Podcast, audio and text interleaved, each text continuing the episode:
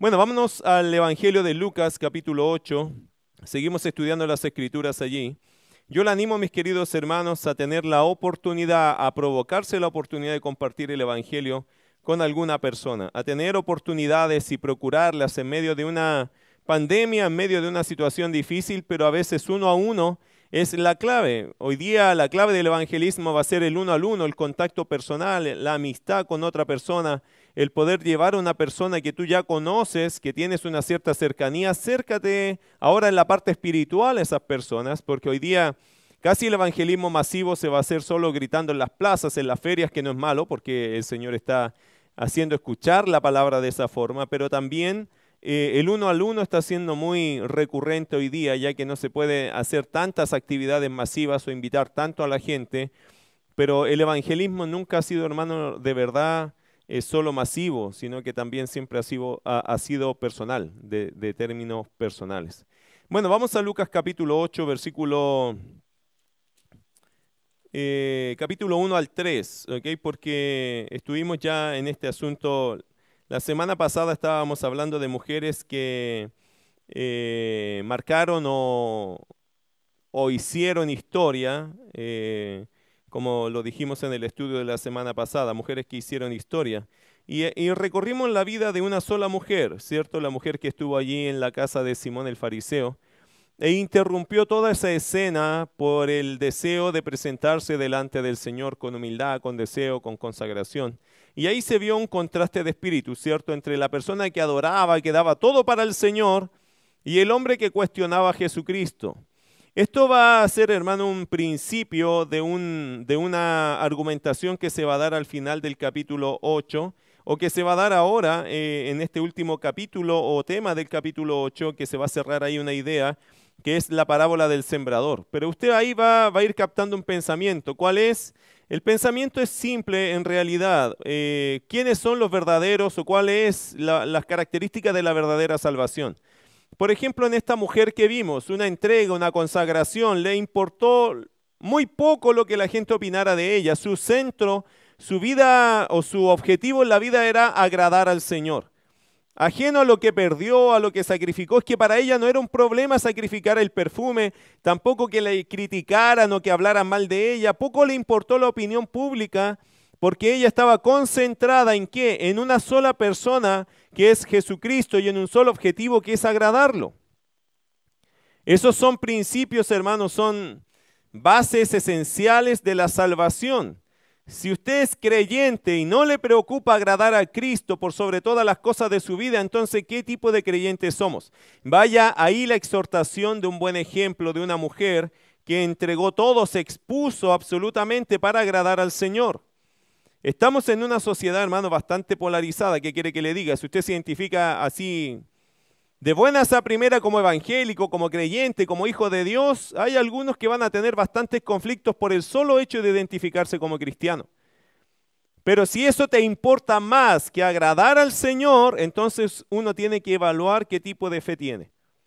¿Qué tipo de vida cristiana dice que tiene? Hoy día, mis queridos hermanos, avergonzarse de Cristo no está para nosotros. Eh, pero está muy expuesto a eso en la sociedad, en la juventud, en la filosofía, en la política, en lo que usted quiera, presentarse como un creyente verdadero, un hijo de Dios, para muchas personas eso no se va a hacer usted más famoso con eso. Pero no estamos buscando fama, ¿cierto? Solo estamos buscando agradar a Dios. En los diferentes trabajos, las exigencias, las conversaciones de la gente, nada tiene que ver con Dios. Eso ha sido siempre así en nuestra sociedad. Eso no es nuevo. La cosa, mis queridos hermanos, es que esta mujer rompió ese esquema, le importó nada la opinión de otros para agradar a Cristo. Y yo creo que ahí comienza esta, argumentación acerca de la verdadera salvación. Vaya al segundo ejemplo de estas mujeres en el capítulo 8, versículo 1 al 3. Eh, porque el primer ejemplo fue resaltando, estas mujeres marcaron la historia por su forma de agradecer el perdón del Señor. Pero la segunda, el segundo grupo eh, tiene que ver eh, por qué ellas marcaron la historia, eh, por, por, su manera de involucrarse o de servir, ¿cierto?, en la obra del Señor. Esto fue lo que marcó también, estas mujeres se ganaron un espacio en la historia por su forma de involucrarse en la obra del Señor. La primera por su manera de agradecer. Se ganó un espacio, hermano, porque eso es un ejemplo. Es un buen ejemplo. Y cada vez que el Señor Jesucristo recogía un buen ejemplo, quizás y sin duda por la voluntad del Señor este ejemplo quedó registrado ahí para que nosotros imitáramos la buena fe. Ahora viene otro ejemplo que es el ejemplo de tres o de algún grupo de mujeres en realidad, no solo tres, sino un grupo de mujeres. Y se resalta qué cosa de ellas, su forma de involucrarse en la obra del Señor. Mire capítulo 8, versículo 1 al 3 de Lucas. Aconteció después que Jesús iba por todas las ciudades y aldeas, predicando y anunciando el Evangelio del reino de Dios, y los doce con él, y algunas mujeres que habían sido sanadas de espíritus malos y de enfermedades. María, que se llamaba Magdalena, eh, de la que habían salido siete demonios, Juana, mujer de Chuza, intendente de Herodes, y Susana, y otras muchas que le servían de sus bienes. Interesante pasaje porque si usted lo busca este pasaje en cualquier otro lugar de los evangelios, no aparece. Este pasaje solo Lucas lo resalta así, así que a veces, hermano, cuando un pasaje se repite en los cuatro evangelios es muy llamativo, pero también es llamativo cuando solo se presenta en un evangelio porque hay, una, hay un propósito particular en este escritor, inspirado por el Señor, de dejar este registro. Ahora, Lucas, ¿a quién le está escribiendo? ¿Recuerdan a quién le escribe Lucas? A Teófilo. Lucas fue parte de los apóstoles de Jesucristo o parte de, los, de la iglesia, de la formación de la iglesia. ¿Dónde estuvo Lucas ubicado cronológicamente? ¿Él vivió con Jesucristo o en la parte de la iglesia? En la iglesia. Por lo tanto, lo que estamos viendo acá es un escritor que tiene la sensibilidad de enseñarle a Teófilo la participación, eh, la importancia, la relevancia que tienen las mujeres, ¿dónde? Como principio en la iglesia, para servir al Señor Jesucristo, que en ese minuto que Lucas escribió ya no estaba, sino que había ascendido, ya se había formado la iglesia. Lucas tiene esa sensibilidad que el Espíritu de Dios le da para registrar un texto que nos mueve a pensar que la enseñanza aplicativa de él, ¿cuál es? Que las mujeres se pueden involucrar, se deben involucrar en la obra del Señor. De hecho, el pasaje, estos tres versículos, hacen relevancia a la participación de mujeres. ¿Eso significa que ellas deben ser líderes en la iglesia? No, porque mira lo que dice el texto. ¿En qué se involucraron estas mujeres? ¿Lo puede leer el texto allá? ¿Lo tiene allá en sus Biblias? ¿Qué dice el texto? Versículo 2, y algunas mujeres que, que, habían sido sanadas de espíritus malos y de enfermedades, María que se llamaba Magdalena, de la que habían salido siete demonios, Juana, mujer de Chuza, intendente de Herodes y Susana, y otras muchas le servían de sus bienes. Esa fue su participación. Era un servicio, pero también era una participación económica aparentemente. Eh, ellas participaban de los recursos que Dios les daba a ellas también. No eran líderes, eran servidoras. Eh, en la Biblia, hermano, el liderazgo de la mujer eh, es restringido, hablando de pastoras o líderes sobre hombres. De hecho, esa es una función que Dios se la entregó a los hombres. Le guste a quien le guste, eso es el plan bíblico. Esa es la forma que Dios ha establecido esto, igual que en el hogar. En el hogar el esposo es la cabeza de la mujer, y, eso es así, hermano, bíblicamente. Usted si quiere pelear con alguien, no discuta conmigo. Hay algunos que cuando empiezo a decir eso, alguna mujer dice, ah, está el pastor machista. En realidad, hermano, me interesa muy poco la opinión de la gente a mí en ese aspecto. Si no es este tema, si usted no me trae un versículo acá que me diga que la mujer tiene que ser cabeza del hogar, entonces no discuta conmigo, discuta con Dios. Porque Dios quien hizo este plan. Entonces nosotros como iglesia no estamos aquí para darnos el gusto de decir lo que a nosotros se nos ocurra, sino lo que dice la escritura. Y la escritura dice que el hombre es cabeza del hogar y también en la, iglesia es líder. Tiene que ser un líder tirano, tiene que ser una persona desagradable, tiene que ser una persona impositiva. No, tiene que ser un líder que sirva. Es un líder que se gana su influencia con amor, con cariño, con servicio, con ejemplo, pero es una posición de respeto que Dios se la entrega. ¿Lo capta? No escuché ningún amén, pero si lo captó, me interesa más eso que me diga, ay, sí, emocionado, después la casa siga haciendo lo mismo, ¿ok? Bueno, Lucas capítulo 8, versículo 1 al 3. lo que resalta a estas mujeres en la historia fue su forma de involucrarse en la obra del Señor. Si bien es cierto, no son llamadas a ser líderes, pero son llamadas a servir, como todos. Somos llamados a servir, pero Dios hace aquí un realce con respecto a estas mujeres. Una cosa interesante es que la mayoría de los rabinos en la época de Jesús no consideraba a las mujeres para ser seguidoras, pero no fue así en el caso del Señor Jesucristo. Él, como el Señor y Rey de los cielos, dio un espacio también, mis queridos hermanos, a, las mujeres que quisieran seguirle y servirle. Ahora, interesante algo en el pasaje. Mire versículo 1. Aconteció después que Jesús iba por todas las ciudades y aldeas. Eso no es tan extraño ya este, en este minuto, porque el Señor lo que hacía era recorrer, él andaba en campañas, ¿cierto? Él no salió nunca de Israel, pero su campaña fue bastante fuerte en el pueblo de Israel, llevando luz del Evangelio.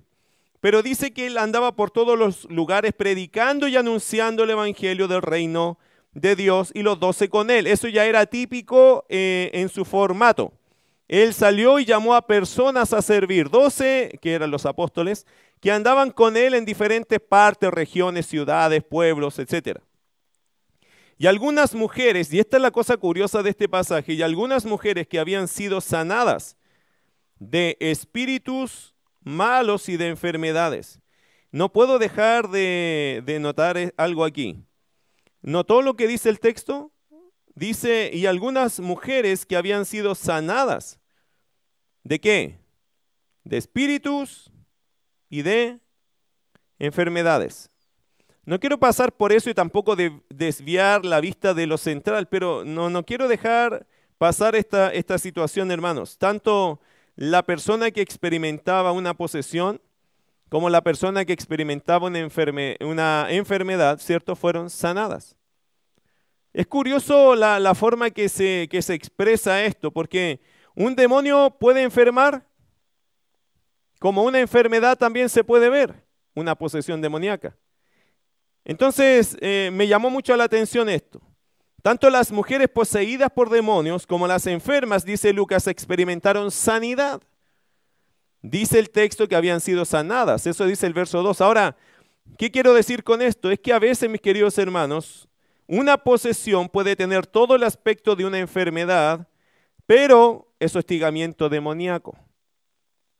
Por otro lado, eh, o un ejemplo que les podría colocar de eso es el caso de la suegra de Pedro. ¿Se acuerda que la suegra de Pedro, cuando Jesús entró a su casa, tenía una fiebre alta? Y dice la escritura que Jesús reprendió la fiebre. Ese ejercicio de reprender, queridos hermanos, generalmente, sobre todo en el Evangelio de Marcos, es una palabra que se usaba para reprender demonios.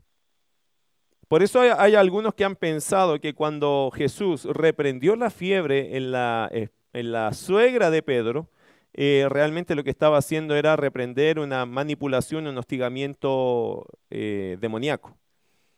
Bueno, o la mujer jorobada, ¿se acuerda de la mujer jorobada que sale en los evangelios también en Lucas capítulo 13, verso 16? En algún momento lo vamos a estudiar, obviamente, cuando lleguemos allá. Mire Lucas 13, 16. Dice, ya esta hija de Abraham, que Satanás había atado 18 años, ¿no se le debía desatar de esta ligadura en el día de reposo? Eso lo vamos a estudiar más detenidamente cuando lleguemos allí, pero interesante, hermano, que esta mujer también, 18 años, el, el enemigo, hermano, había dedicado 18 años a hostigarle y a enfermarle. 18 años de enfermedad. Eso no es poco cuando uno considera eh, que, esa enfermedad, que ella estaba jorobada, ¿cierto? Inclinada, absolutamente imposibilitada, con un dolor físico, me imagino, una molestia física tremenda. 18 años estaba, pero no era una enfermedad, digámoslo así, de naturaleza física, sino que era de esa naturaleza física la truncó, la afectó el mismo Satanás. Bueno, lo que estoy queriendo decir con esto, mis queridos hermanos, es que no toda enfermedad es un tema físico. ¿Ya? ¿Eso lo tiene claro? No toda enfermedad viene de una raíz física. Como no toda enfermedad física es un tema demoníaco. ¿Ok? No toda enfermedad física acusa un problema demoníaco. Y no toda enfermedad física siempre tiene que ver con el demonio. Lo que estoy tratando de poner acá, este es mi punto en realidad, hermano, no demos por sentado nada, lo voy a repetir eso, no demos por sentado nada antes de hacer los exámenes pertinentes y tomar el tiempo para orar y buscar guía espiritual acerca de nuestros temas físicos, nuestros temas de salud. A veces son evidentemente físicos. A veces ni el médico sabe qué le pasa. Y uno dice, ¿esto de dónde viene? Bueno, hermano, no asuma inmediatamente que es demoníaco. Tampoco descarte que puede venir como un ataque del demonio. Lo que tiene que hacer en ese minuto es tomar el tiempo suficiente para hacer todos los exámenes médicos y llegar y tratar de buscar y llegar a un diagnóstico. Mientras tanto está pidiendo oración y consejo pastoral o consejería bíblica. ¿Por qué? Porque uno a veces no sabe qué le está pasando. Hoy día está de moda, hermanos, los conflictos internos, los problemas de depresión y un montón de cosas que andan por dentro, enfermedades que se están gatillando adentro de las personas. Y uno, para los médicos incluso, y hasta para la psicología, pasa a ser nuevo algunas cosas que están pasando. Entonces, a veces el creyente, mis queridos hermanos, asume de muy mala forma un cierto tipo de enfermedad o cualquier enfermedad. Yo escuché en la, escuela antigua era que cada cosa que te dolía, el Señor tiene que reprender ese demonio. Me duele el hombro. Ahí le hacían un, un ungimiento, ¿cierto? En el nombre de Jesús, que salga el demonio del dolor de hombro. Y después la persona iba al médico y solamente tenía problema en el manguito rotador, que se llama. Y claro, lo mandaron a terapia y cinco o seis sesiones se solucionó. El demonio salió después de seis terapias. No era demonio, era manguito rotador. Ah. Pero bueno, igual orar, ¿o no? Sí, pero una cosa es orar porque Dios te ayude, otra cosa es expulsarte un demonio. El problema, hermano, es que después en las iglesias con esas prácticas la gente cree, los creyentes van aceptando un concepto que es equivocado. Los creyentes no podemos ser poseídos por demonios.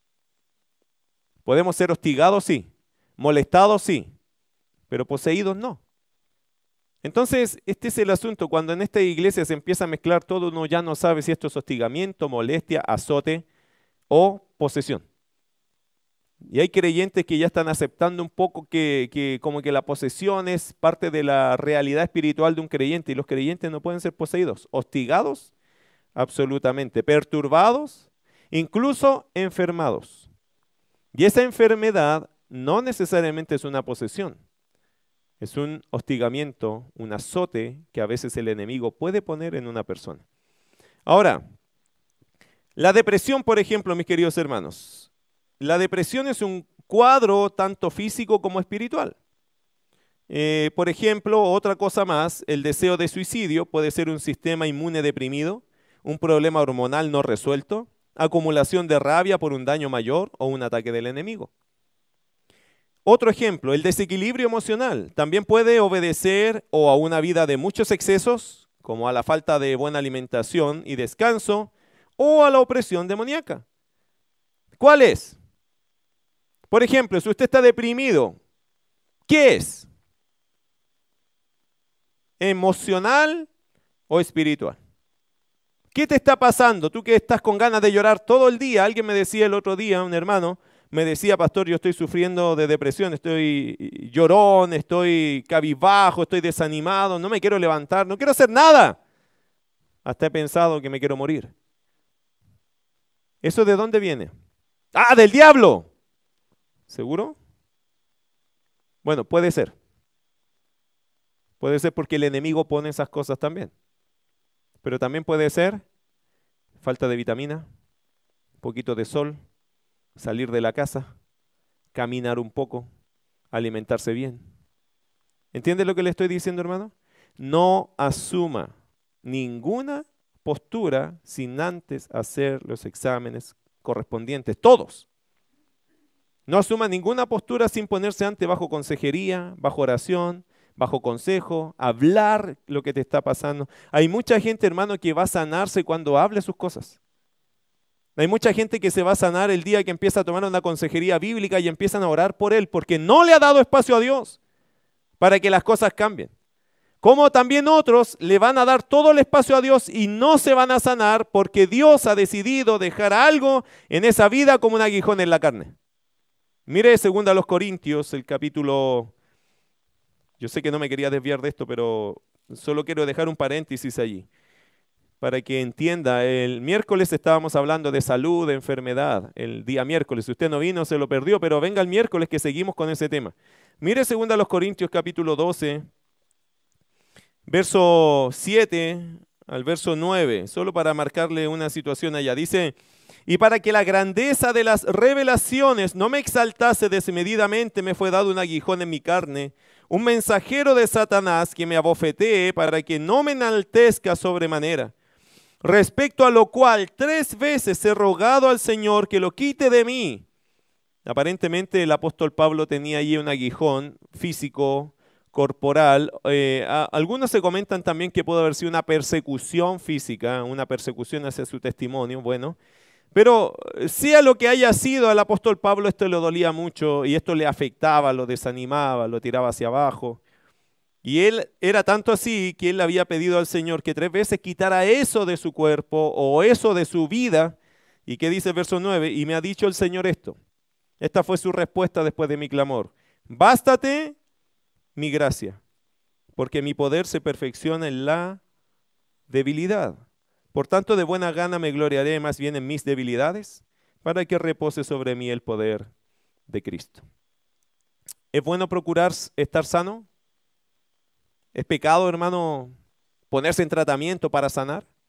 No, no es malo, no, no, es, no es, pecado tampoco eso. Eh, lo que sí tienes que entender es que a veces, por muchos esfuerzos que tú hagas, vas a mejorar o muy poco, a veces nada. Y a veces tenemos que entender que ya ni los médicos pueden, ni yo puedo, ni Dios quiere. Dios lo que quiere, por lo tanto, en ese caso, que es exaltarse en su gracia. Ahora, para llegar a eso, hermano, hay que pasar por hartas cosas. O sea, para llegar a esa conclusión, a eso que Dios me dice, bástate mi gracia, podríamos pasar por los exámenes médicos, por la consejería espiritual, por el tratamiento espiritual que se requiere todo esto, por consejo bíblico, por aprender la palabra y después de eso podríamos llegar a decir, ¿sabe qué? Yo creo que el Señor quiere que yo viva de su gracia, en mi debilidad, porque no hay nada que hacer, porque hay situaciones que no hay nada que hacer, por ejemplo, un hermano inválido, un hermano no vidente, trató de mejorar, hizo todo lo que podía, lo han puesto en tratamiento, no hay nada que hacer. ¿Qué hace uno en esas circunstancias? Acepta la gracia de Dios. Y la gracia de Dios es increíble en hermanos así. Amén.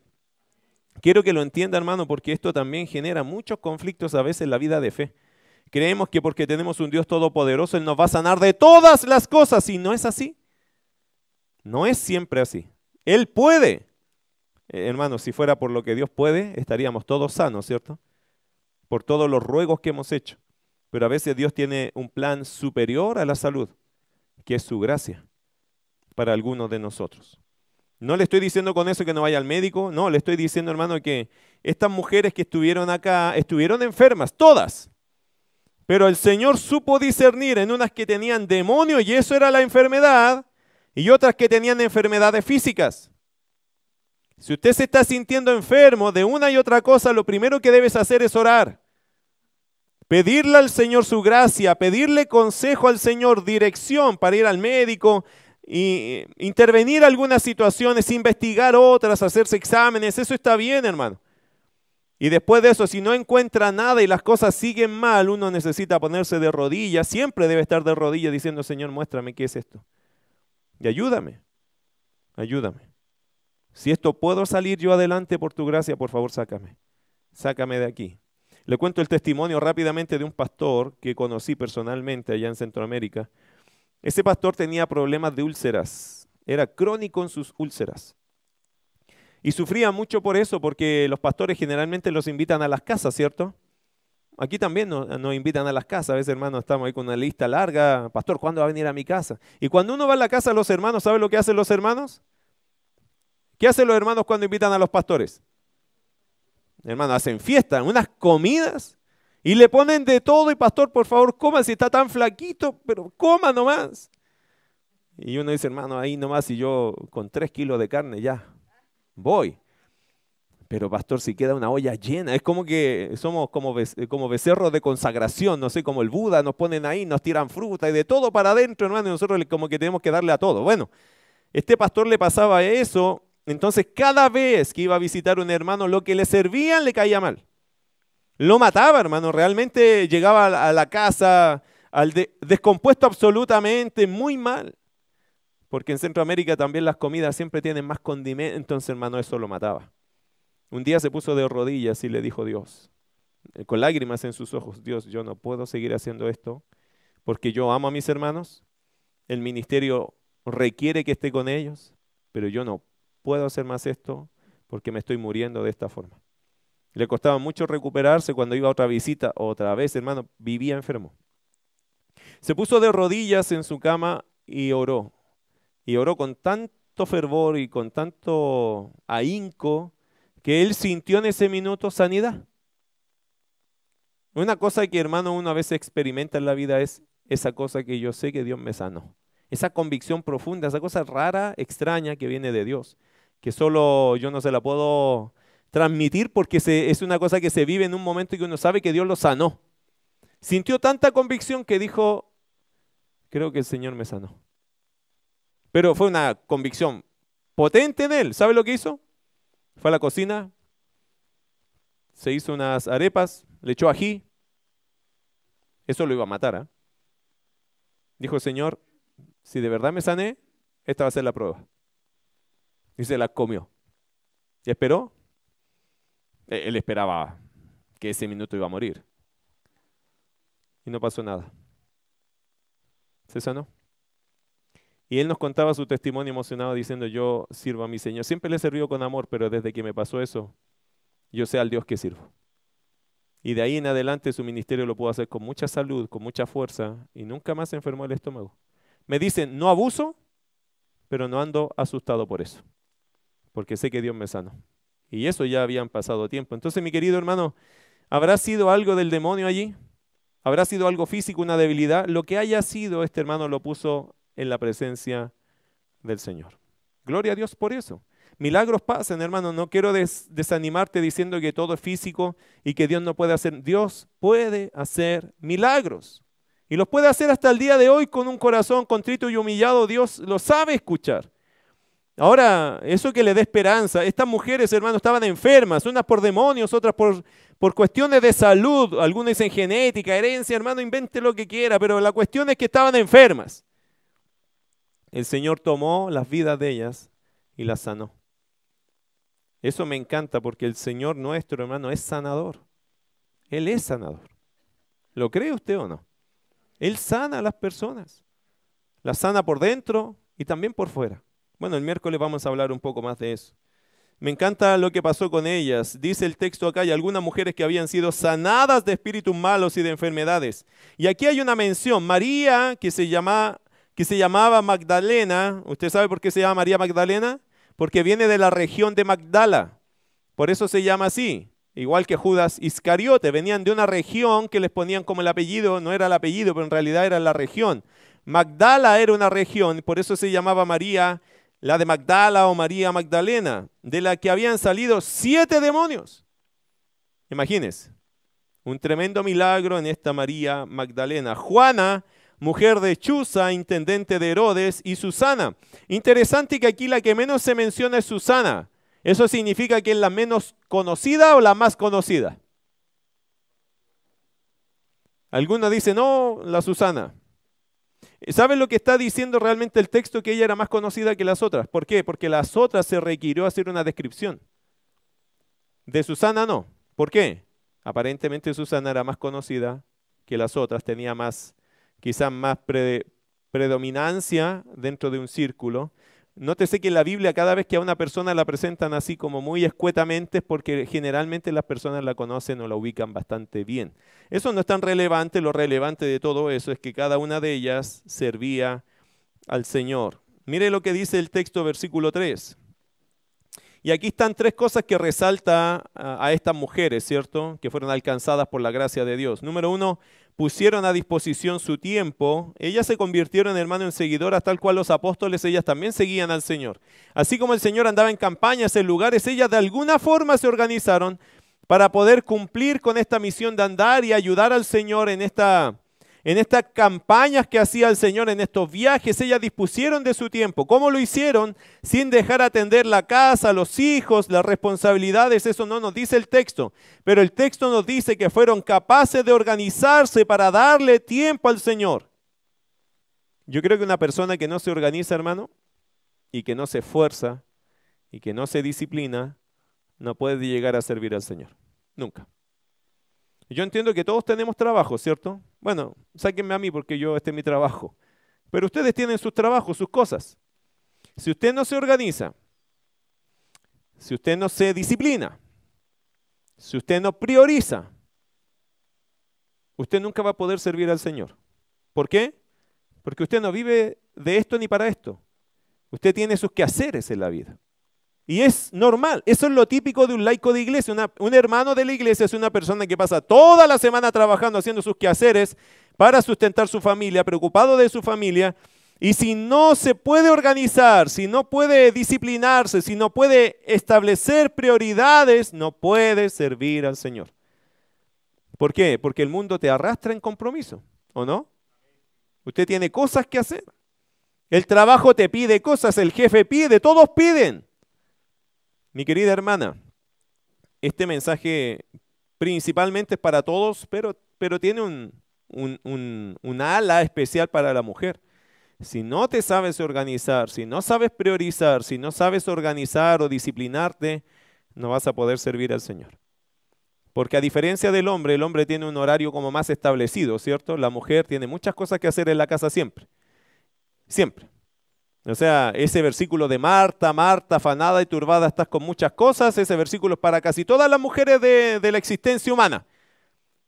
Cuando ella toma compromiso, siempre tiene mucho que hacer. Sin embargo, aquí hay un grupo de mujeres que se pudo organizar, que pudo disciplinarse, que pudo hacer que sus actividades típicas no estorbaran, no fueran una excusa para servir al Señor. La mujer de hoy día, mis queridos hermanos y hermanos, también este es el mensaje para los hombres, es fácil, es fácil dejar la iglesia, es fácil dejar el servicio, con una justificación, tengo cosas que hacer.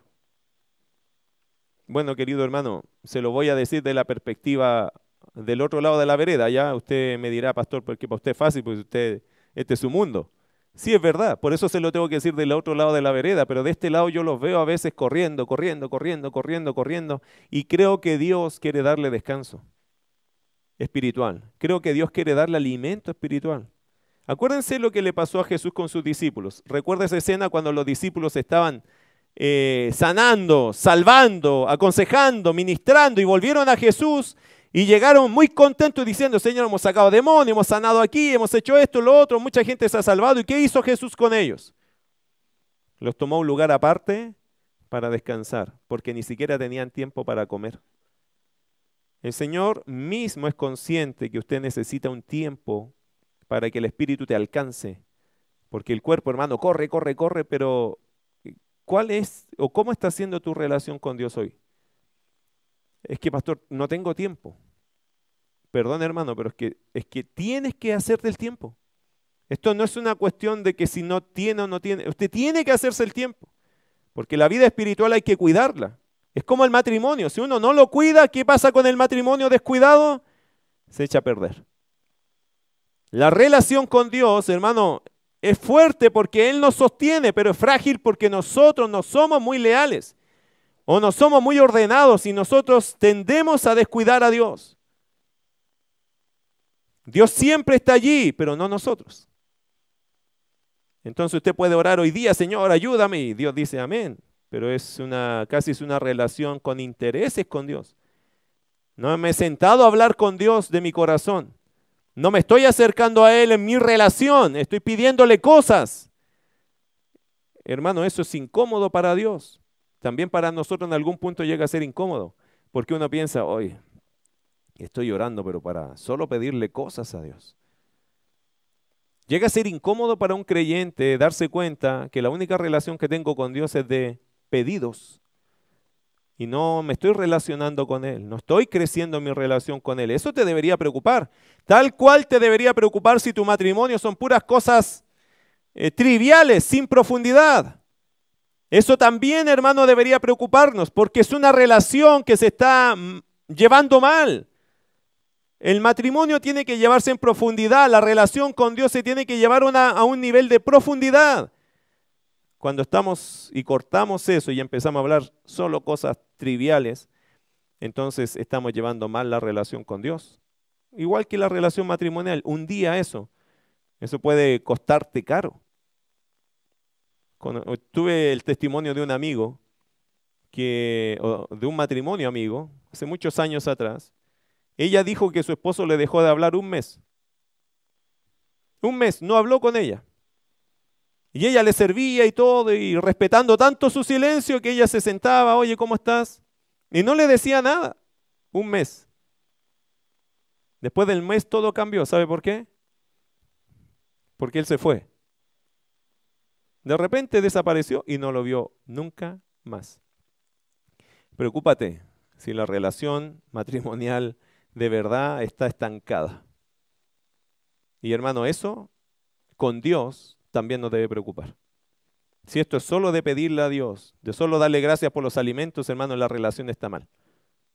Dios no espera eso de nosotros y tampoco quiere relacionarse así con sus hijos. Bueno, estas mujeres pusieron a disposición del Señor su tiempo, también pusieron a disposición del Señor sus historias.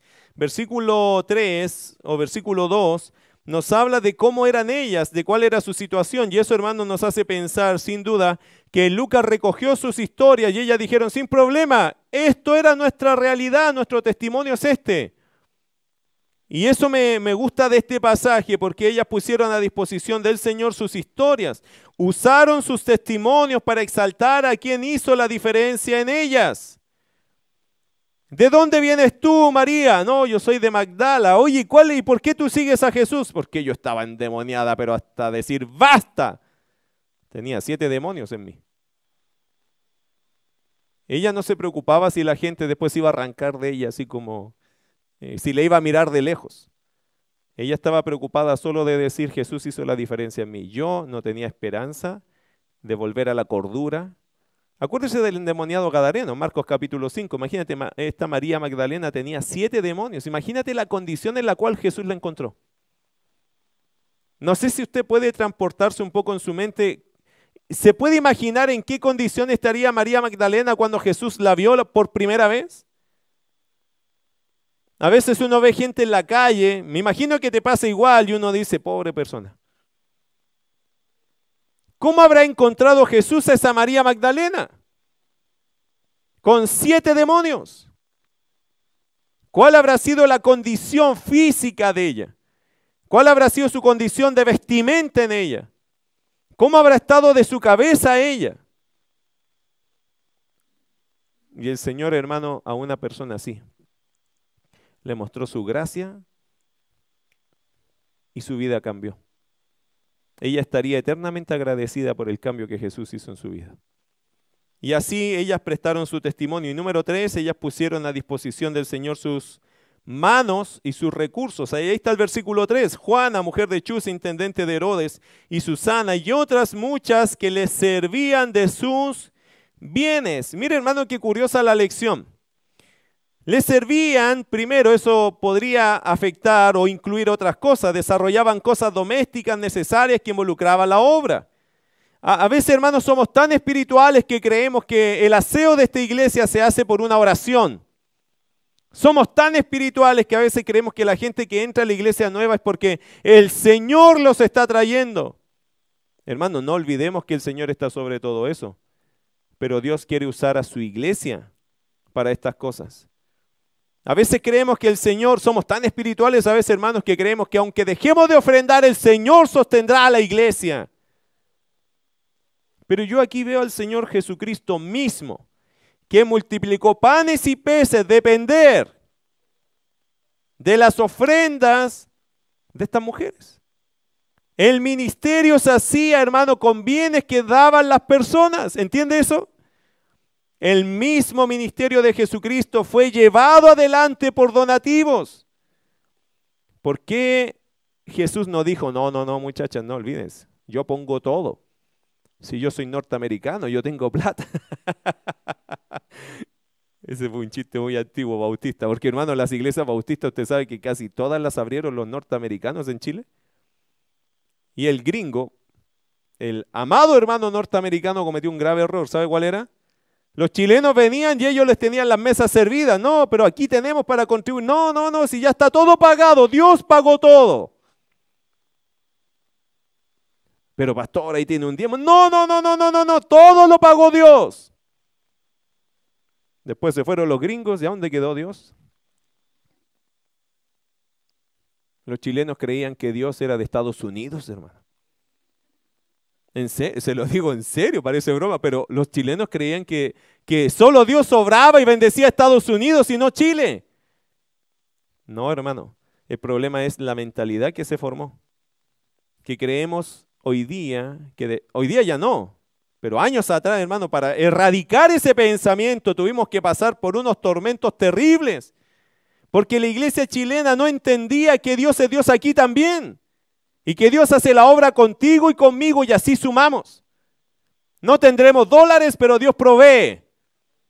Y Dios a través de la iglesia chilena ha levantado el nombre de Cristo igual. Pero eso, mis queridos hermanos, es tan triste verlo a veces en iglesias, que a veces la iglesia no entiende que todo se hace con lo que Dios nos da a nosotros. Amén. Así que tu diezmo tiene que estar en tu iglesia, hermano. Hermana, si Dios te bendice y tienes trabajo, hoy día muchas hermanas trabajan, deberías ofrendar para tu obra, para la iglesia de Dios. Hay muchos que se conforman, somos tan espirituales, hermano que creemos que la iglesia la mantiene Dios y aunque yo no dé, a la iglesia nunca le va a faltar. Eso es mentira. Si usted no cumple, si usted no da, si usted no se compromete, un día a la iglesia le va a faltar.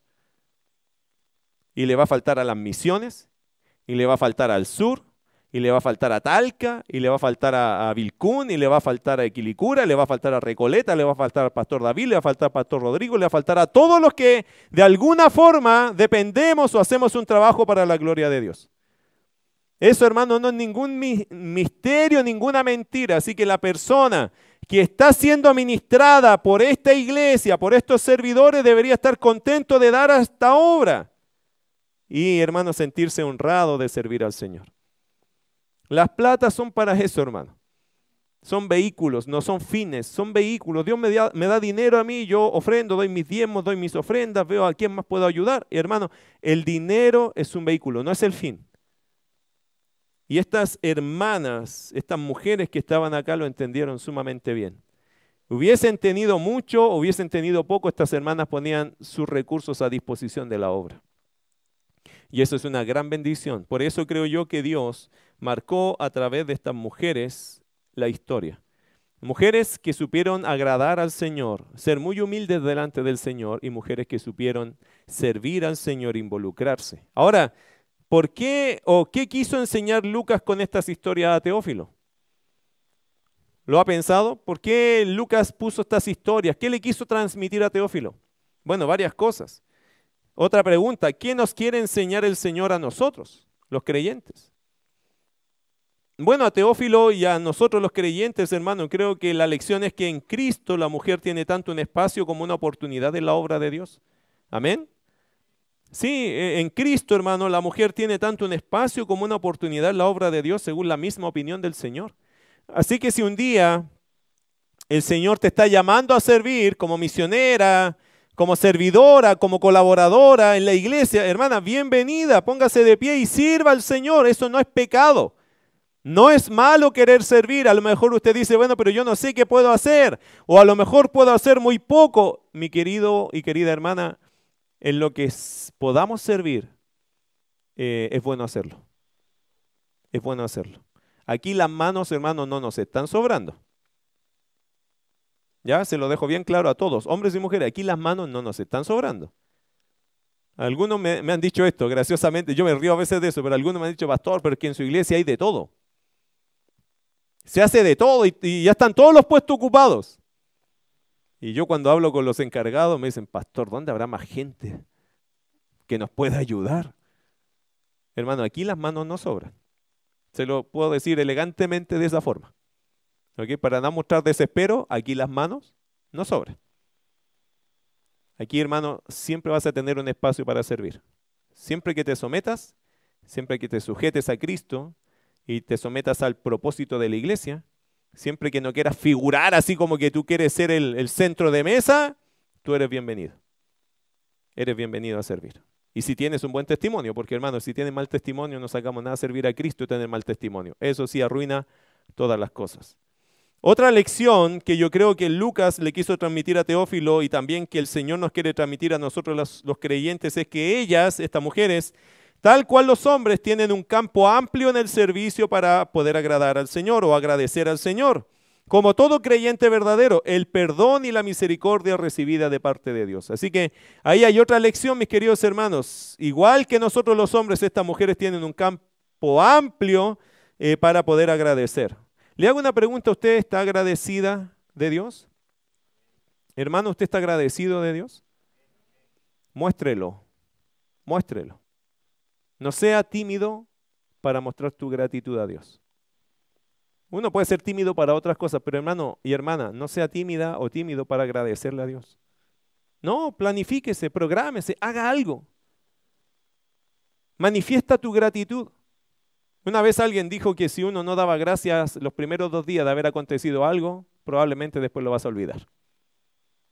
Cuando tú estás agradecido de algo, de alguien, hermano, no sea tímido para manifestar su gratitud. Y cuando hablamos de Dios, no sea tímido para darle gracias a Dios. ¿Y cómo puedes darle gracias a Dios? Sirve, sirve, involúcrate, trabaja para el Señor. Y otra cosa que creo yo que, que debemos recordar es que todo agradecido por la gracia de Dios debe expresar su gratitud al Señor usando sus bienes, usando su vida, usando sus talentos, usando sus dones, usando su tiempo, usando sus fuerzas y todo lo que el Señor pueda requerir de ti. Amén. Esa es una gran lección acá. Bueno, eh, es aquí donde yo me quedo. Versículo 4, y eh, ese era el sermón de hoy, en realidad. Pero voy a dejarlo hasta aquí porque creo que es bueno que meditemos en esto. Vamos a orar. Te pido que ores ahí en tu puesto. Mujeres que marcaron la historia, hermano, ese, ese tema es algo importante. Marcaron la historia por un ejemplo. No era para la gloria de ellas, de hecho, quiero que lo entiendas así. Ellas ni pensaron que quedarían registradas en la Biblia. Ese fue un regalo de Dios. El Señor decidió dejar estas historias allí por su soberana voluntad. ¿Por qué? Porque estas mujeres algo bueno hicieron, como muchas. Supieron agradecer al Señor, supieron enfrentarse, eh, presentarse al Señor. Y también supieron, hermano, involucrarse, servir de la manera, de una manera tan bíblica, tan espiritual, tan correcta, tan objetivamente bíblica que el Señor decidió dejar estos testimonios acá. No le ponga excusas al Señor, hermano, hermana. Organícese, priorice. Yo le quiero animar, yo sé que todas nuestras circunstancias son todas distintas. Usted no conoce las mías. Yo no conozco las suyas, yo no le juzgo. Yo solo le animo, le exhorto por la palabra que estos ejemplos que están acá nos muevan a nosotros, nos motiven a nosotros a decir, bueno, yo también puedo hacer algo más de lo que estoy haciendo. A veces, hermanos, caemos en este círculo vicioso de que nunca tenemos tiempo para Dios. Y yo quiero que usted rompa ese círculo. Que lo rompa en el nombre del Señor y por amor a Cristo. Porque el Señor hizo la diferencia en nosotros, igual que como lo hizo en estas mujeres. Pero estas mujeres, hermanos, ni siquiera lo pensaron, lo decidieron y lo hicieron, y se mantuvieron así, viviendo cerca del Señor. Yo no conozco sus circunstancias, todas no las manejo, no, no podría decirte precisamente en qué estás tú, pero espero que lo que hayas estudiado conmigo hoy día te motive, te motive a servir al Señor, a que tu gratitud se vuelque en un servicio, pero con gozo, con generosidad, con inversión de talento, de recursos en el Señor. Ahora, el trabajo está en ti. El Espíritu de Dios que está entre nosotros y está en ti, aplique esto a tu propia realidad, a tu circunstancia, a tu situación. Yo lo que te animo es que ores en esta hora. Te pido que cierres tus ojos y ores al Señor y que le pidas a Él que te muestre en qué estás tú, dónde estás tú en, tu relación con Él. ¿Está desgastada, está vacía, está estancada? Habla con tu Padre Celestial. Amado Dios, gracias por darnos el privilegio de ver estas mujeres que marcaron la historia. Hoy te agradecemos a ti porque estos ejemplos, Señor, quedaron para nosotros. Tenemos el privilegio de saber de estas mujeres que dieron tiempo, dieron recursos, Señor, pusieron su testimonio en las manos tuyas para que la gente fuera impactada, para que la gente, Señor, entendiera ¿De qué se trata la salvación? ¿De qué se trata, Señor, la verdadera salvación? Porque allí es el punto y allí va, iremos si tú nos permites la próxima semana. Pero hemos empezado, Señor, a ver este punto en la Biblia de una mujer que se entregaba absolutamente, que su prioridad eras tú. Que le importaba, Señor, nada la opinión de la gente mientras te pudiese agradar a ti, eso era importante. Ahora vemos estas otras mujeres que fueron sanadas, fueron impactadas por tu gracia. Y ellas supieron agradecer con sus vidas, con sus recursos, con sus talentos, con sus manos a la obra. Ellas priorizaron, se organizaron de alguna forma, Dios. Ellas lograron estar involucradas en la obra tuya. Traemos eso, Señor, a nuestro tiempo y vemos a muchas mujeres que no están sirviendo, que no están involucradas, como a muchos hombres que ya dejaron de estar activos, involucrados. Y querido Dios, yo creo que usted nos quiere a todos involucrados. Yo sé, Señor, que yo no conozco la realidad ni la circunstancia de mis hermanos. No todas por lo menos. Pero yo sé que a todos nosotros usted nos da las mismas 24 horas. Y que usted es el mismo Dios, sustentador y proveedor para todos nosotros.